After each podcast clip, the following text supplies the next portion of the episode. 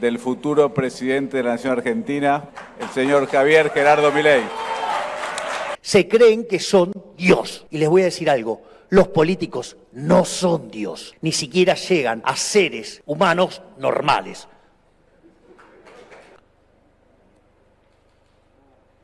Tienen además sus socios en los periodistas ensobrados, sí, en el C5N amarillo, diciendo cualquier tipo de disparate. Por si no se entendió, la nación más y la nación. Y Argentina en materia de reputación está como la amiga de Arrajón en la canción. Y la reputación son las primeras seis letras de esa palabra. Bueno, así está Argentina. Yo les puedo asegurar que si nosotros logramos dolarizar antes de la elección de mediano término, prepárense porque vamos a tener unas mayorías con la elección de mediano término que vamos a poner a la Argentina al tope de la libertad económica. La opinión pública, llámese economistas, abogados, encuestadores y demás yerbas que se dedican a operar para mantener este sistema que hunde a la Argentina. ¡Viva la libertad, carajo! Buenas.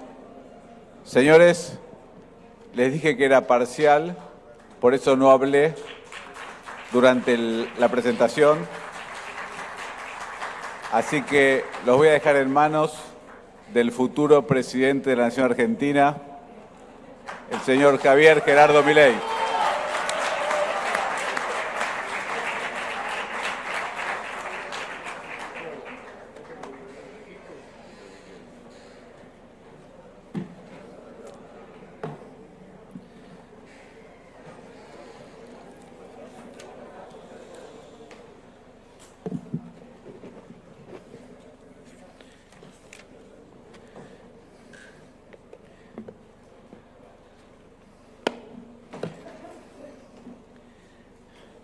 Buenos días. Muchísimas gracias a cada uno de los presentes por participar de este evento. Muchísimas gracias, Darío, por darme la oportunidad de estar nuevamente aquí.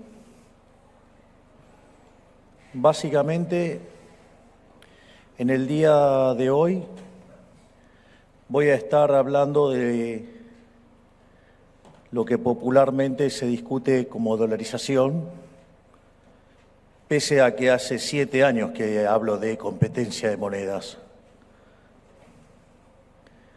Pero bueno, parte de este trabajo es lidiar con aquellos que mienten de modo directo o deformando lo que uno dice, o aquellos que intentan formar opinión con datos falsos. En ese sentido, voy a hablar sobre lo que llaman dolarización, que en el fondo no es ni más ni menos que a la postre eliminar el Banco Central. En ese sentido, la pregunta es, o cómo se hace la formulación de la pregunta.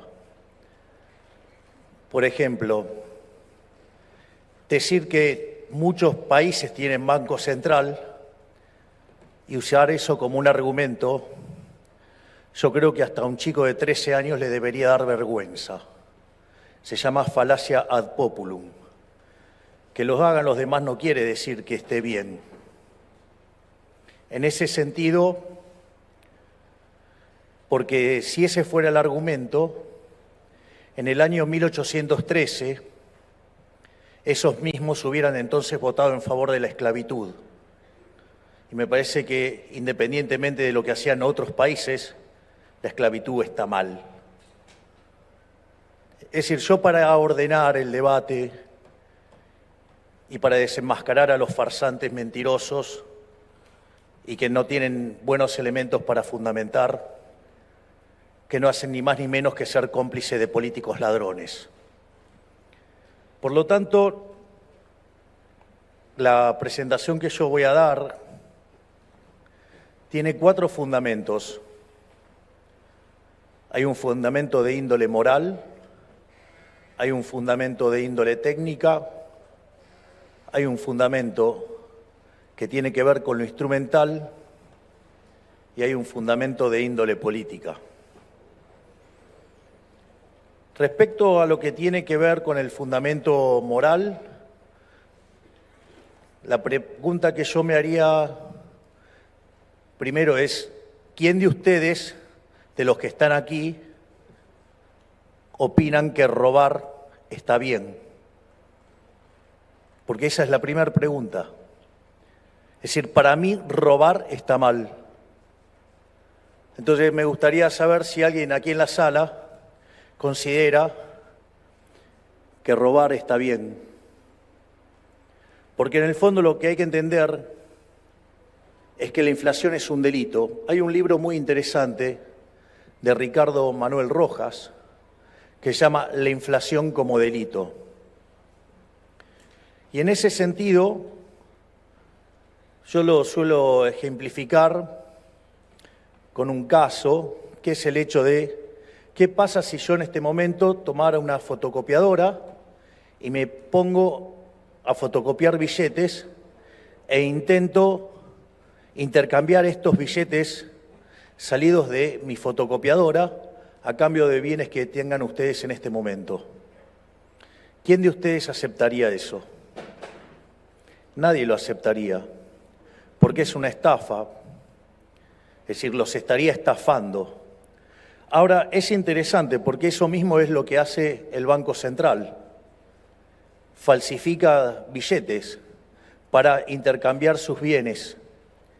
¿Y por qué puede hacerlo el Banco Central? Lo puede hacer porque existe algo que se llama curso forzoso. Es decir, ustedes están obligados a aceptar los pesos. Entonces, en ese sentido también se viola el principio de igualdad ante la ley. ¿Por qué lo pueden hacer los políticos desde el Estado y por qué no lo puede hacer el sector privado? Es decir, justamente eso lo que muestra que algo puede ser legal, pero que es ilegítimo.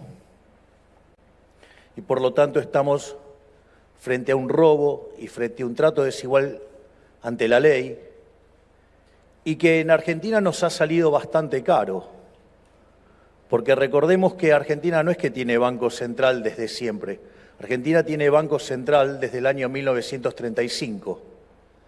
Y si ustedes revisan los 50 años previos a la existencia del Banco Central, la inflación en Argentina era del 0,9% anual. Es decir, ni siquiera llegábamos al 1%. Después, cuando creamos el Banco Central en los primeros 10 años, cuando fue mixto, la inflación promedio fue del 6% anual, número muy alto para los registros de la época. Después lo nacionalizamos en 1946 y de ahí en adelante nuestra inflación promedio fue del 250%. Le quitamos 13-0 a la moneda, tuvimos dos hiperinflaciones sin guerra, una verdadera estafa que terminó con el repudio de la moneda y derivó en el programa de convertibilidad. Programa que a lo largo de su existencia tuvo una inflación promedio del 9% y que se concentró en los primeros 20 meses del, programa y a partir de 1993 Argentina era el país con menos inflación del mundo. Es decir, que cuando le sacamos la navaja al mono asesino funcionó. Pero claro, no se la habíamos sacado del todo, solamente lo habíamos guardado, se la habíamos dejado lejos de la mano nada más. Y cuando los políticos ladrones se quedaron sin financiamiento, volvieron a recurrir a la máquina. Pero ¿qué dijeron? Lo que dicen siempre, que esta vez será diferente. Siempre dicen lo mismo. Y la realidad es que no fue diferente, porque en los primeros cuatro años del régimen K, la inflación promedio estuvo en torno al 10%, durante el segundo periodo del régimen K 20, en el tercero cerca de 30, con Macri poco más de 40, y ahora viaja al 150 anual nunca es diferente. Nunca es diferente. En especial porque el Estado es una organización criminal cuya característica es que tiene el monopolio de la fuerza. En ese sentido, el primer argumento en contra del Banco Central no solo es entonces de índole empírica, sino que además, sobre todas las cosas, es moral porque robar está mal. Obviamente que los políticos siempre tienen un conjunto de delincuentes que disfrazado de científicos o de gente de conocimiento miente en favor de esas atrocidades que ellos proponen. Y eso incluye varios rubros. Y obviamente los economistas no están exentos de eso. Dicho lo, importante, porque en el eje central es que robar está mal, y que es más, hasta me cuesta pensar gente en el sector privado aceptando que los delincuentes de los políticos los roben con el impuesto inflacionario. Pero bueno, eso es parte de otra discusión. Eso creo que ya entra en el plano psicológico. Ahora, lo otro importante que tiene que ver con el debate técnico es lo que es el dinero. Una de las cosas que yo descubro es que supuestos economistas con mucha reputación y que supuestamente saben y que supuestamente tienen soluciones, no saben qué es el dinero. Por eso también me tomé un rato para esta charla dedicar a, a explicar qué es el dinero. Porque si no entendemos de lo que estamos hablando, difícilmente entendamos por qué hay que eliminar el Banco Central. Básicamente el dinero es lo que se denomina un bien de intercambio indirecto. Originalmente la sociedad se organizó en forma de trueque. Ahora el trueque tiene básicamente dos problemas. Uno de los problemas que tiene es lo que se llama la doble coincidencia. Es decir, yo quiero vender mis anteojos y quiero hacerme, no sé, de cuadernos, pero tengo que conseguir a alguien que vende cuadernos y que quiera tener mis anteojos. Eso digo, es algo bastante complicado. Pero otra cosa que puede pasar también, hay otro problema que se llama indivisibilidad. Es decir, yo puedo querer pan y el paradero puede querer una charla de economía, pero el problema es que la cantidad de kilos de pan que requeriría pagar mi conferencia, eh, no, yo no quiero toda esa cantidad de pan. Por lo tanto, eso plantea, digamos, también otro problema operativo. Pero a diferencia de lo que presume un político, que entonces cree, seguramente va a creer que ustedes quedarían inmovilizados frente a esa situación, no, el ser humano le encuentra la vuelta. No necesita el Estado para encontrarle la vuelta. Y efectivamente le encontró la vuelta. Buscaron bienes que sirvieran para intercambiar bienes. ¿Y el primer dinero cuál fue? Cuando el nombre era nómade, el primer dinero fue el ganado, porque de hecho iban con el ganado a todos lados. El ganado hasta se movilizaba solo. En ese sentido, el primer dinero que utilizó el hombre fue el ganado. Entonces compraban y vendían el ganado no solo porque le interesaba para comer, sino que además lo usaban para hacer otros intercambios. Es decir, se usaba de una forma para arbitrar con otros bienes. Ahora, cuando el hombre se, se volvió sedentario, dejó de ser nómade, ¿cuál es el punto? pudo cambiar el tipo de dinero. Entonces, una de las cosas que comían mucho los seres humanos, ¿qué era? Pan. Entonces, la moneda natural que surgió a partir de ahí fue el trigo. Y así aparecieron otros tipos de monedas, la sal, el café, el tabaco. Piensen en las películas de cárceles, como por ejemplo los cigarrillos ofician de dinero y como verán, todos mecanismos de hacerse de dinero sin que esté el Estado en el medio. Ahora, ¿cuál es el problema con ese, ese, esas características o ese tipo de dineros?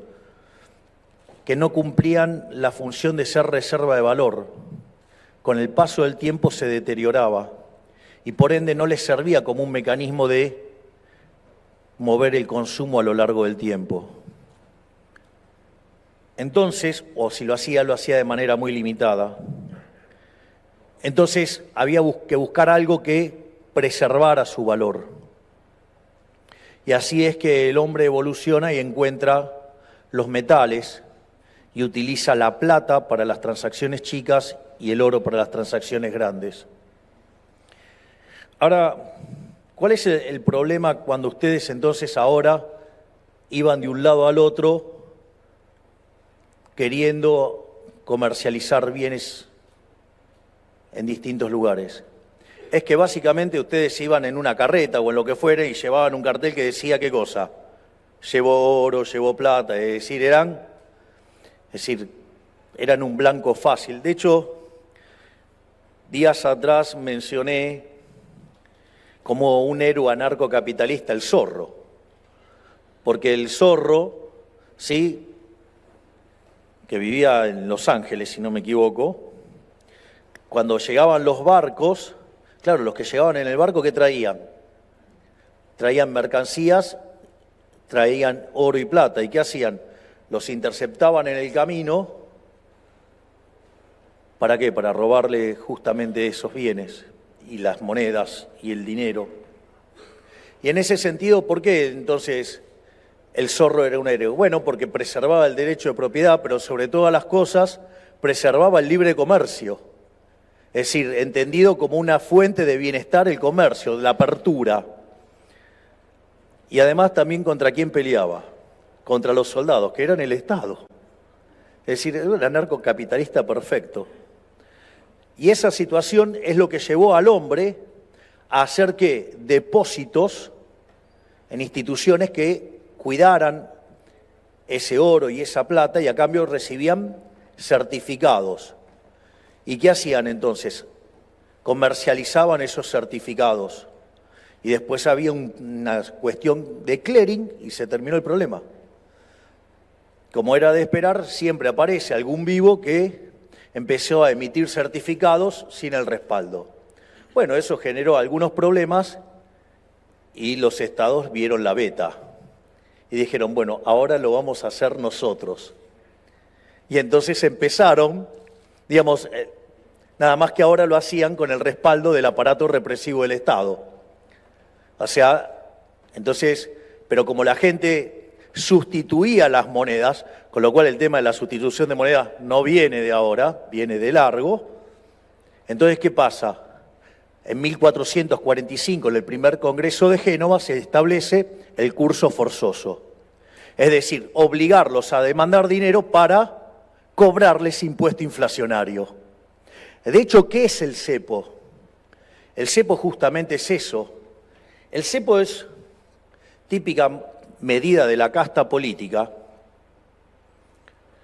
que en primer lugar implica un cercenamiento a la libertad, porque si yo me gano mi dinero honestamente, yo me lo tengo que poder gastar en lo que se me da la gana. Y si querer gastarlo en lo que se me da la gana es comprarme lechugas crocantes verdes, un problema mío. Digo, ¿quién es el, político para decir en qué, qué puedo comprar y qué no? Pero no solo eso, fíjense que si ustedes en el diciembre del 2001 se hubieran quedado con pesos, en lugar de dólares, lo mal que les hubiera ido. Menos mal que esta vez iba a ser diferente. Entonces, no solo que van a estar afectando negativamente a su consumo presente, sino que también van a estar afectando a su consumo futuro. Con lo cual eso es ya bastante malo per se, pero no solo eso, además genera descoordinación macroeconómica, porque ustedes van a generar un exceso de demanda de divisas que va a tener un exceso de oferta en el resto de la economía y eso va a implicar que en el mercado de bonos el precio de los bonos se caiga, por ende las tasas de interés sean elevadas y por ende tendríamos un muy alto riesgo país. Eso generaría descoordinación en el mercado de bienes. El ahorro se fugaría, la inversión se derrumbaría, no habría acumulación de capital, no habría generación de puestos de trabajo y los salarios reales serían más bajos. Y la única forma que ustedes descubren este mecanismo es generar más inflación para ir licuando los salarios en términos reales y mantener artificialmente baja la tasa de desempleo, llegando a un disparate donde el 30% de los argentinos con trabajos formales son pobres. Y eso lo que genera es mayor presión por el lado fiscal para hacer políticas sociales y con lo cual se aumenta el déficit fiscal y como no hay forma de financiarlo, se emite más dinero y se aumenta más la oferta monetaria y se profundiza el desequilibrio en el mercado de cambios. Y mientras tanto ustedes tienen un montón de dinero más del que querrían tener, justamente para qué? Para ampliar la base imponible del impuesto inflacionario. Es decir, otra medida inmoral, otro robo. O sea, para ese tipo de cosas parece que le gusta a los políticos tener el dinero. Pero dicho esto, entonces, si nosotros ahora entendemos qué es el dinero, que el dinero es un bien de intercambio indirecto, y que ese bien de intercambio indirecto es una de, técnicamente se llama demanda derivada, pero si ustedes quieren, es una demanda espejo del sendero de consumo que ustedes deberían tener a lo largo de su vida en función de lo que han resuelto en términos de lo que se denominan los parámetros profundos. Es decir, Robert Lucas Jr., que en paz descanse, decía parámetros profundos, que son las preferencias, la tecnología y las dotaciones. Por lo tanto, la demanda de dinero, bajo este concepto de bien de intercambio indirecto es algo absolutamente granítico, que es el espejo del sendero de consumo elegido por cada uno de los individuos. Por lo tanto, nada tiene que poder hacer un político. No tiene ningún sentido la existencia de un banco central, porque la cantidad de dinero dentro de la economía la va a determinar los individuos. Y si ustedes no creen así,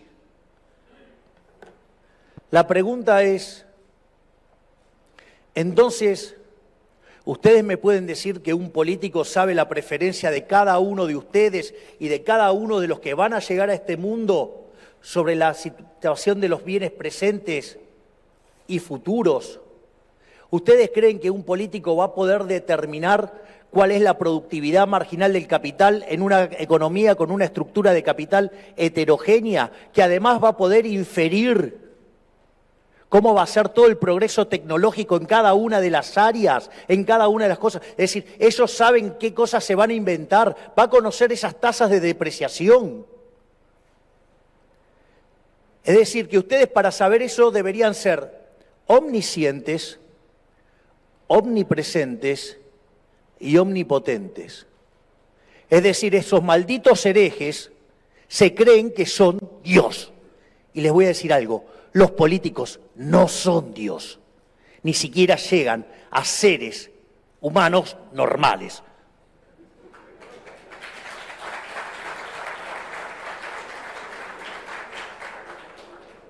Por lo tanto, en ese contexto, como no se puede determinar eso. De hecho, el eje central de Hayek, la fatal arrogancia, es que crean que pueden determinar eso. Idea que ya la había desarrollado tiempo atrás en un trabajo que se llama El uso del conocimiento en la sociedad y sobre la imposibilidad de tener todos esos conocimientos y por qué la economía de libre mercado sí permite todo ese proceso de cooperación social que tan brillantemente lo había señalado Adam Smith en su obra de 1776, Investigación sobre la naturaleza y la causa de la riqueza de las naciones, que es la idea de la mano invisible, donde cada uno guiado por su propio interés conduce al bienestar general. Pero dicho esto, entonces, el punto es que entonces no existe tal cosa como una oferta óptima. Es decir, el dinero entendido como bien intercambio indirecto está, está determinado por parámetros que ninguno de nosotros podemos computar.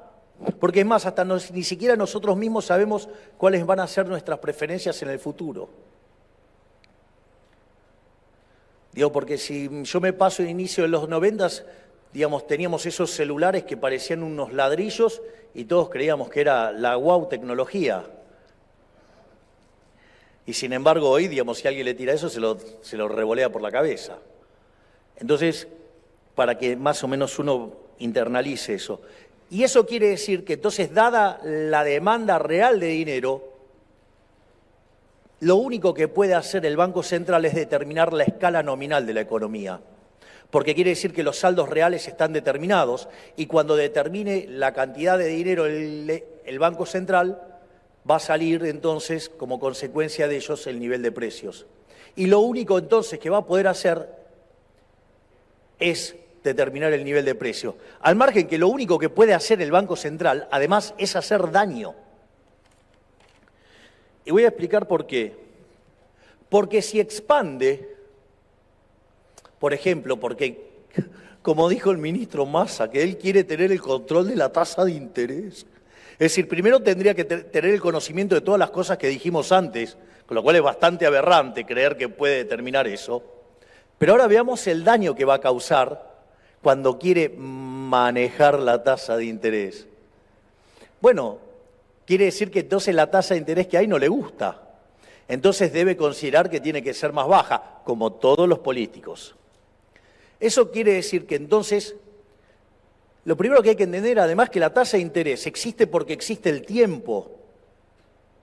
Ustedes, podrían tener, ustedes pueden tener tasa de interés independientemente de que haya dinero independientemente de que haya un banco central, porque tiene que ver con pasar el consumo del presente al futuro y viceversa, y lo mismo la producción. El primer caso se llama ahorro, el segundo se llama inversión. La coordinación entre ahorro e inversión es lo que determina la tasa de interés. Entonces, cuando el Banco Central quiere poner la tasa de interés debajo del nivel de equilibrio, el cual no hay forma de saberlo tampoco, ¿eso qué es lo que genera? genera que además ustedes sobreestimulen la inversión, pero sin dejar de consumir, por ende sin el ahorro que lo mapee, que lo financie. Es decir, ustedes lo financian artificialmente y eso hace que por cómo ustedes están manipulando los precios en el fondo, ustedes tengan la economía operando por encima de sus posibilidades. ¿Y eso puede terminar bien? No, entonces ese, ese ciclo de expansión va a tener como contraparte qué? Va a tener como contraparte la depresión, la caída, la recesión. Es decir, que lo único que pueden hacer, entonces cuando expanden es generar ciclos de expansión y contracción, es decir, generar las bases de una nueva crisis. Debe ser que entonces al, al ministro Massa le encanta generar crisis. Argentina desde inicio del siglo XX hasta hoy tuvo 22 crisis, 20 tienen origen fiscal. Deben querer para eso entonces la política monetaria, para usarla como apéndice de la política fiscal. O puesto en otros términos, Argentina de los últimos 122 años tuvo déficit fiscal en 112. En el fondo no es ni más ni menos, quieren retener la política monetaria como un instrumento de dominación fiscal sobre la gente de bienes, es decir, sobre ustedes, sobre los que laburan.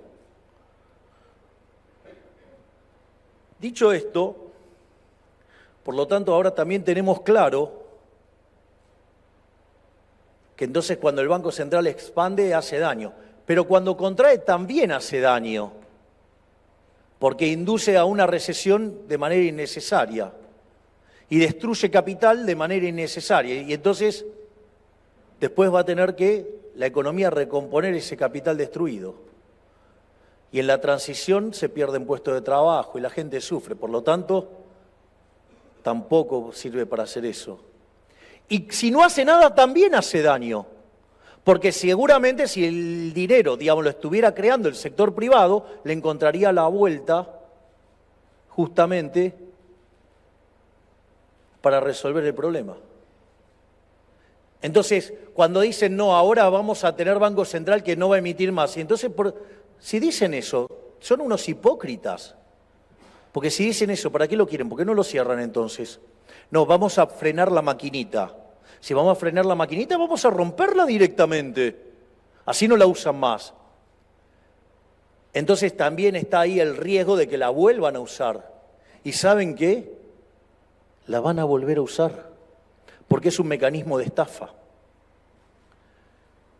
Por lo tanto, es decir, no importa lo que haga el Banco Central, siempre hace daño, siempre los va a perjudicar. Y aun cuando le digan que esta vez va a ser diferente, nunca va a ser diferente. Y aun cuando digan que no la van a usar, sí la van a usar. Probablemente el caso más emblemático sea el caso de la convertibilidad. El Banco Central era independiente, el Banco Central tenía una regla monetaria dura, que además había sido muy exitosa, porque cuando ustedes tienen tipo de cambio fijo, el dinero se vuelve endógeno y la oferta monetaria se acomoda a la demanda de dinero.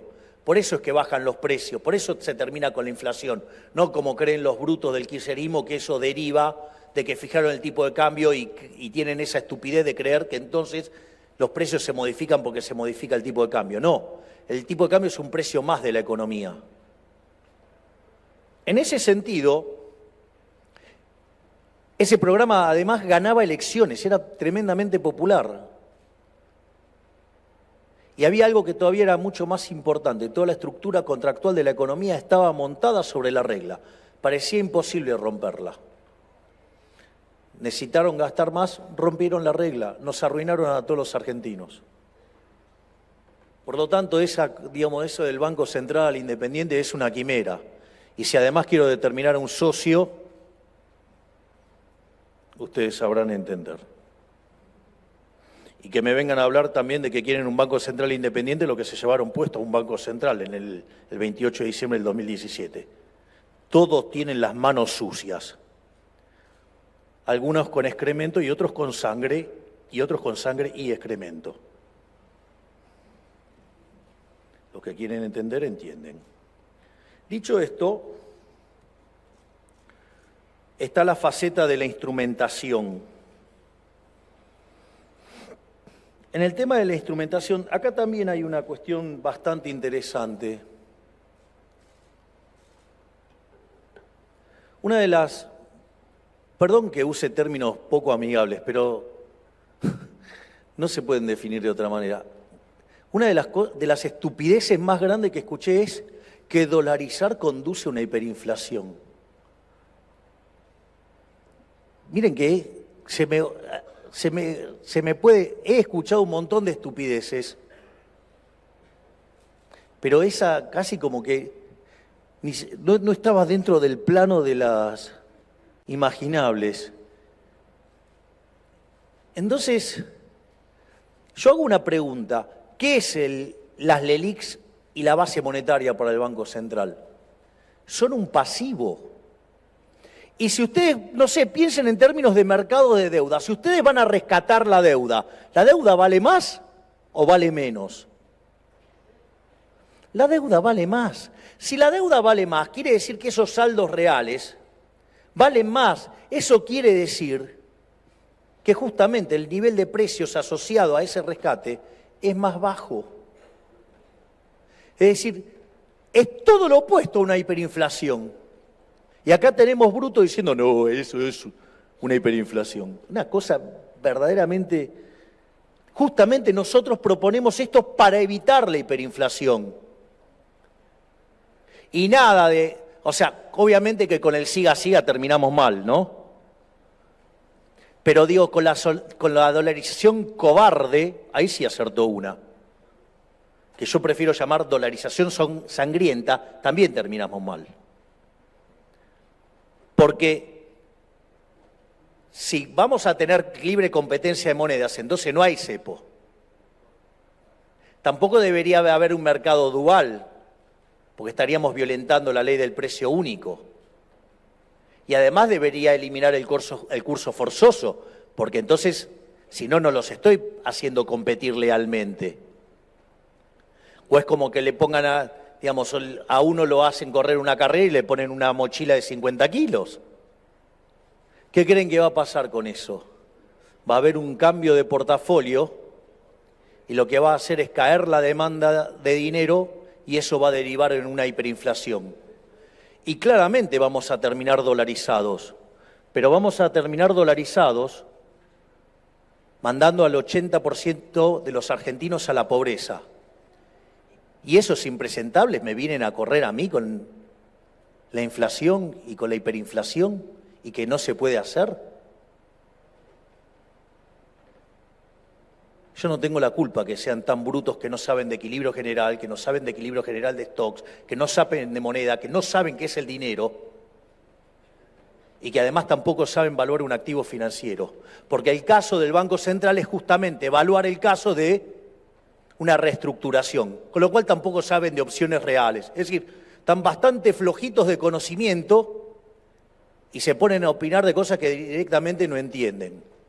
Ah, me olvidaba, en el medio, digamos, el análisis de por qué no es posible la hiperinflación en la dolarización implica también saber de matemáticas que es una condición de transversalidad, que parece que tampoco lo saben. Dicho sea esto de paso, entonces nos enfrentamos ahora entonces a mirar el balance del Banco Central. Y en ese contexto lo que tenemos es que del lado del pasivo tenemos la base monetaria y las LELIX.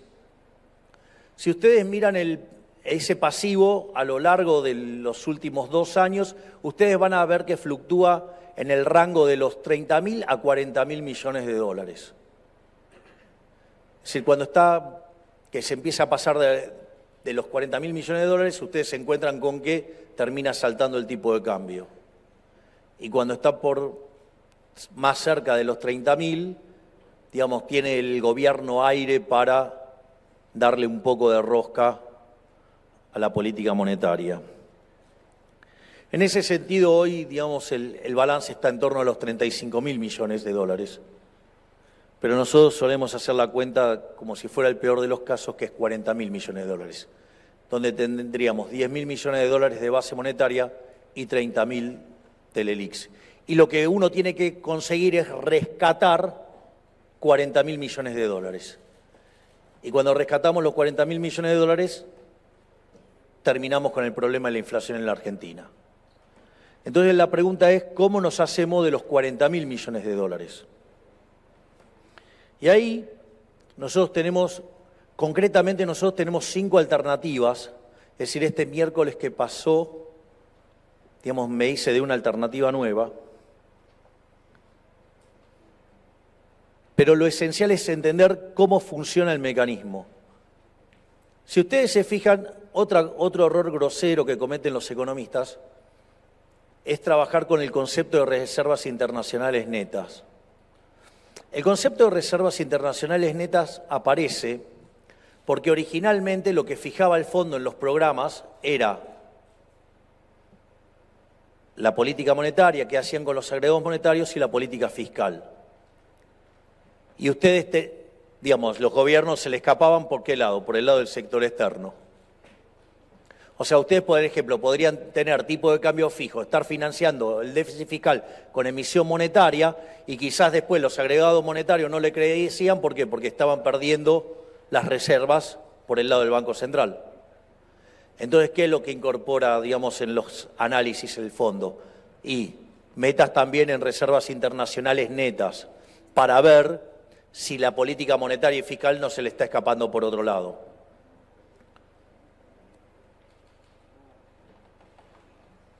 En ese sentido,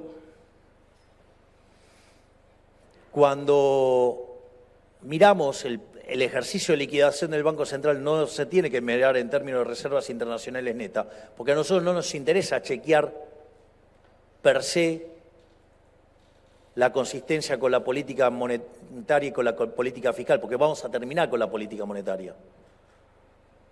Entonces, ¿qué es lo que sucede? Ustedes tienen que mirar qué tienen de reservas y qué tienen para liquidar adentro del Banco Central.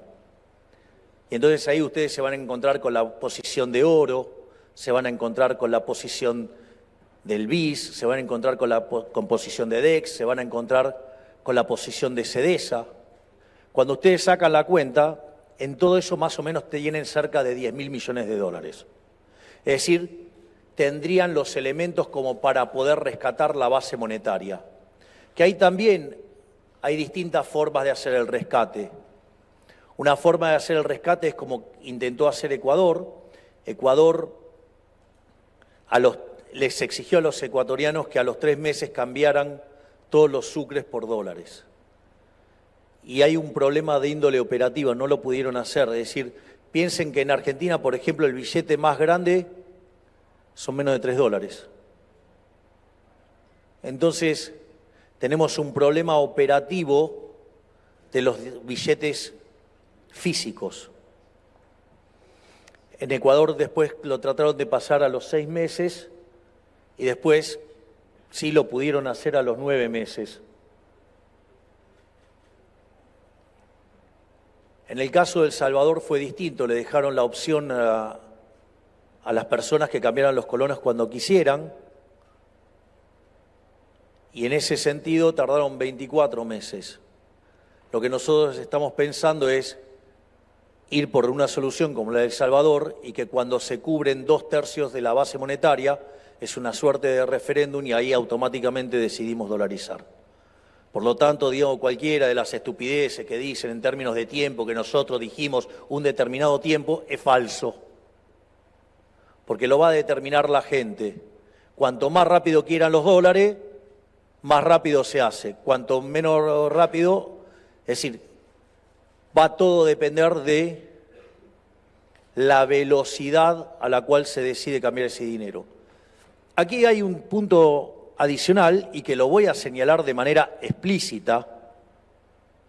Así si tenían alguna duda del desprecio que siento por el Estado y los políticos, ahora les va a quedar más claro. ¿Se puede hacer más rápido? Sí, se puede hacer más rápido. Ustedes podrían utilizar tecnologías digitales para hacerlo más rápido. Pero ¿cuál es el problema si hacen algo así? Les van a quedar los deditos marcados. Y entonces, ¿qué creen que van a hacer los políticos ladrones? Van a ir después a cobrarles impuestos. Por lo tanto, no voy a promover ningún tipo de tecnología digital para que no venga ningún político ladrón en el futuro y les meta la mano en el bolsillo. Yo recuerdo cuando se discutía el control, digamos, el blanqueo en el gobierno de Macri, yo estaba totalmente en contra de, blanquear.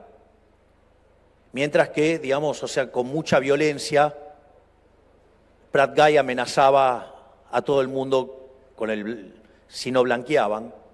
Y recuerdo que Caballo en ese momento decía, no, no, yo coincido mucho con mi ley, pero en esto no, porque ahora hay que blanquear. Y yo decía, bueno, yo le puedo llegar a creer a Macri, pero si Macri después no gana, van a venir los otros y me van a romper la cabeza.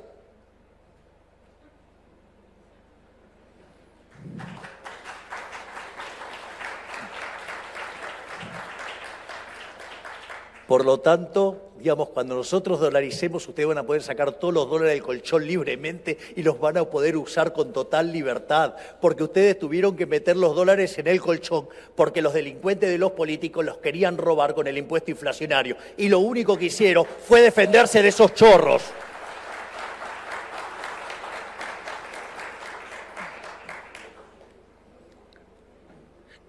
Dicho esto, ahora tenemos el problema de las LELIX. Son 30 mil millones de dólares. ¿Y qué, nos queda ahora dentro del, banco, del, activo del Banco Central? Básicamente lo que tenemos son títulos públicos por el equivalente de 120 mil millones de dólares. Eso quiere decir que si los títulos cotizaran a 25%, tendríamos los dólares para rescatar las LELIX. Hoy los títulos cotizan a 30, por lo tanto, efectivamente tenemos los dólares para poder dolarizar. Es decir, podemos dolarizar. Efectivamente, podemos dolarizar.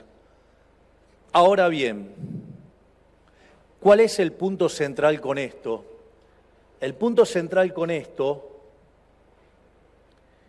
es que la ganancia de capital que se va a generar es enorme. Porque si yo entro a, 25 y me voy a 100,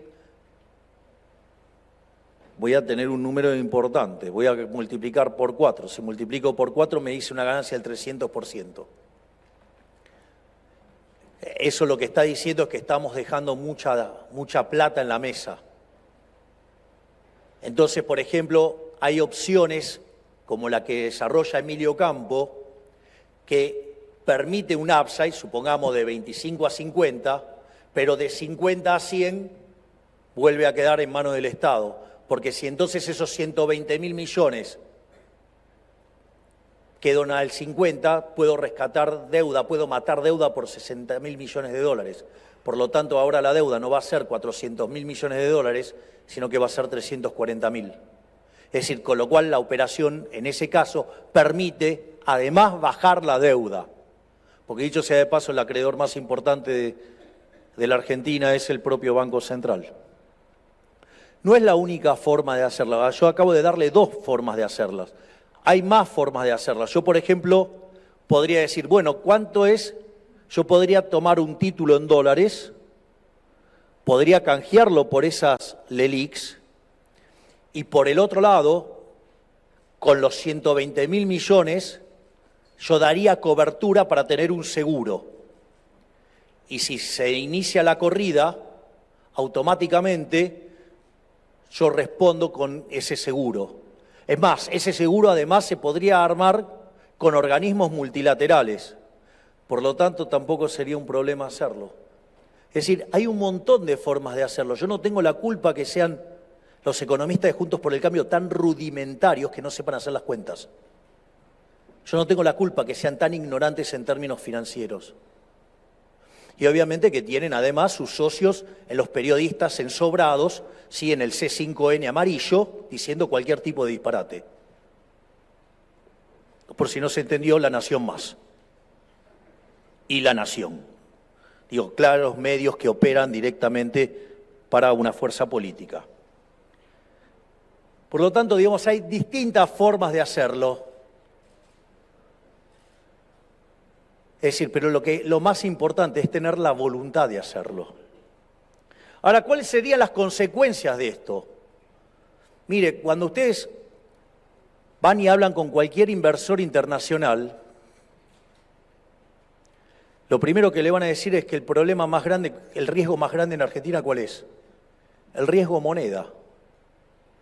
Es decir, el día que usted eliminó el Banco Central, el riesgo moneda se terminó. Se terminó el control de capitales. Y vamos a dejar organizada la economía para que sea una economía libre, para que no se pueda meter el Estado en el medio. Así como estoy pensando en dejar los mecanismos armados para que ustedes puedan sacar todo su dinero de cualquier lado sin que los puedan controlar, eso les va a permitir entrar y salir con su dinero todas las veces que quieran. Se acabó de que los políticos tengan que estar mirando qué hacen ustedes con su dinero bien habido. Porque si en el fondo el problema son ellos, que son los chorros, no la gente honesta. Pero claro, acá está todo invertido. Por eso son tan zafaronianos. Porque ¿cuál es el problema del zafaronismo? Invierte el lugar, ¿no? Es decir, las víctimas pasan a ser los victimarios y viceversa.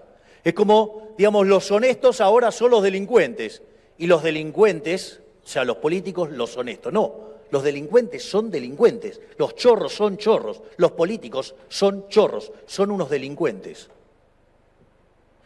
Y en ese sentido,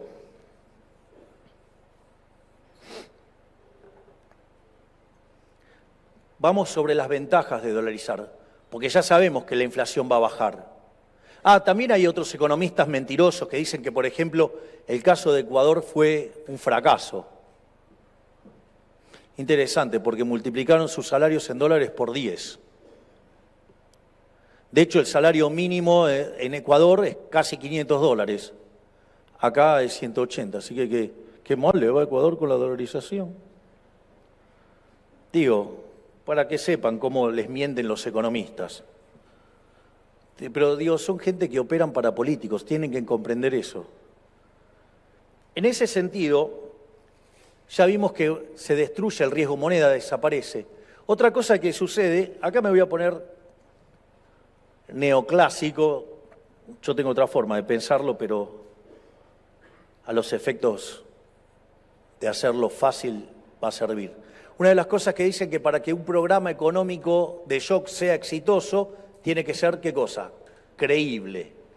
Ahora, para que ustedes se vean creíbles, necesitan tener reputación. Y Argentina en materia de reputación está como la amiga de Arrajón en la canción. ¿No? la reputación son las primeras seis letras de esa palabra. Bueno, así está Argentina.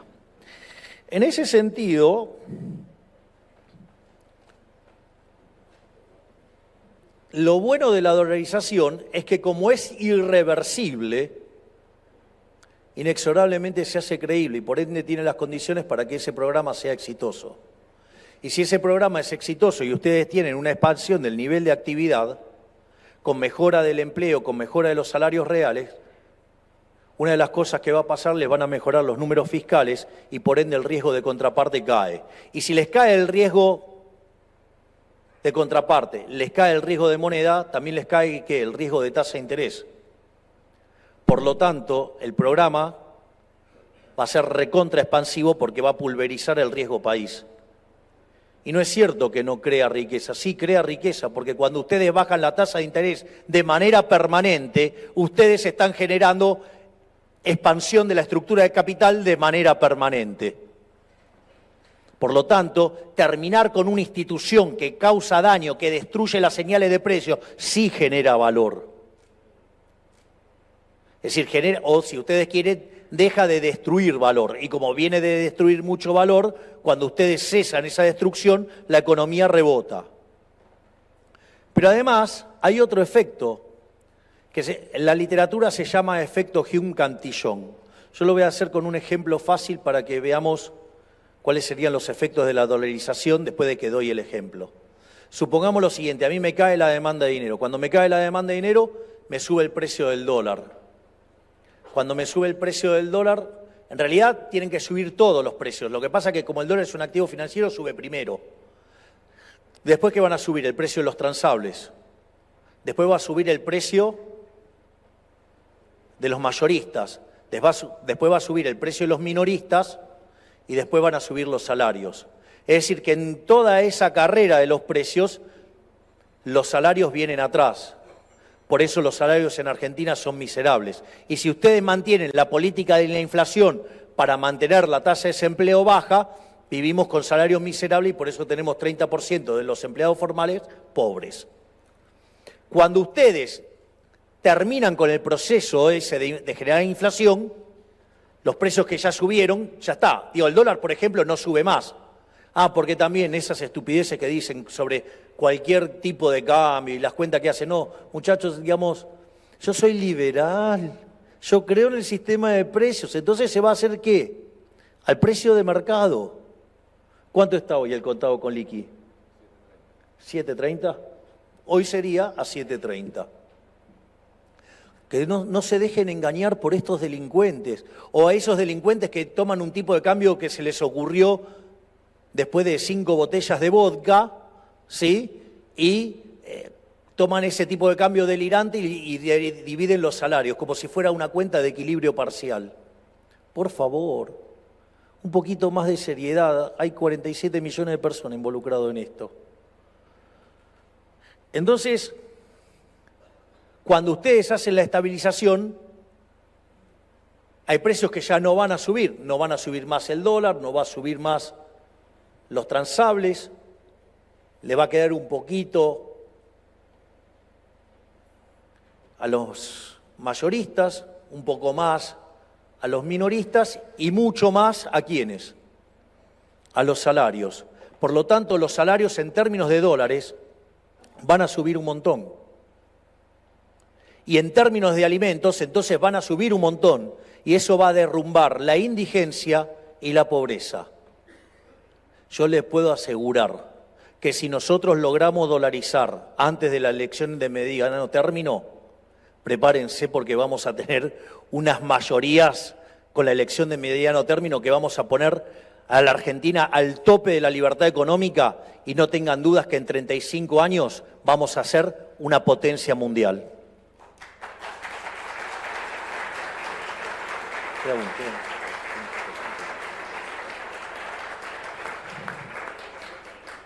Por lo tanto, siendo tan evidente la cuestión en el plano moral, que todos estamos de acuerdo que robar está mal, siendo tan evidente la cuestión técnica, al menos para los formados, y siendo tan evidente la cuestión instrumental, la pregunta es, ¿por qué no lo hacen? Es simple, los políticos roban de ahí. En los últimos 20 años, esta maldita casta política, esta basura de políticos que tenemos, que les recuerdo que en el 2001 hubo un que se vayan todos y no se fue ninguno. Están los mismos, pero se multiplicaron además. Además, duplicaron el tamaño del Estado. Entonces, cuando uno dice, no, yo quiero ir al tamaño del Estado que había previo al kirchnerismo, dice, no, eso no se puede. Y claro, si están todos atornillados a la silla cobrando guita del Estado, o sea, de la que pagamos nosotros con el fruto de nuestro trabajo. La contracara es que con el Banco Central en los últimos 20 años nos robaron 280 mil millones de dólares. Y si ustedes se fijan, conforme que va aumentando la inflación, ese daño es mayor. Este gobierno está a punto de pasar los 90 mil millones de dólares. Y si lo toman en términos del último año, vamos camino a 25 mil millones de dólares. Es decir, no lo quieren hacer porque de ahí nos roban estos delincuentes cinco puntos del PBI. Por eso no sale, por eso, digamos, los micrófonos ensobrados, por eso los profesionales que le llenan de guita los bolsillos para que vayan y hablen en contra de la dolarización, porque es en contra de los negocios de los políticos corruptos y sus socios. Por lo tanto, nosotros venimos a cambiar esta Argentina prebendaria. Vamos a terminar con esta maldita casta que nos hunde, que no son solamente los políticos ladrones, también son los empresarios prebendarios, también son los sindicalistas que entregan a sus trabajadores, también son los periodistas ensobrados y también los profesionales, ¿sí? que venden ciencia a cambio de guita para influenciar la opinión pública. Llámese, no sé, economistas, abogados, encuestadores y demás yerbas que se dedican a operar para mantener este sistema que hunde a la Argentina. Por lo tanto, los invito a una nueva Argentina, la Argentina liberal, que en 35 años va a volver a ser potencia. ¡Viva la libertad, carajo! Muchas gracias.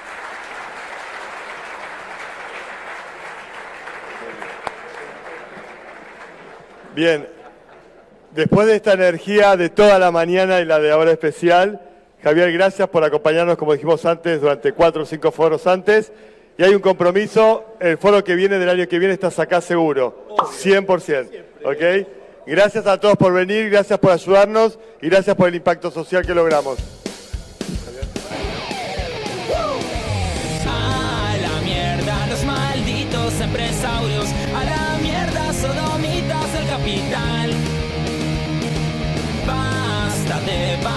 keynesiana. Ha llegado el momento liberal. Tenemos un líder y él es un gran referente.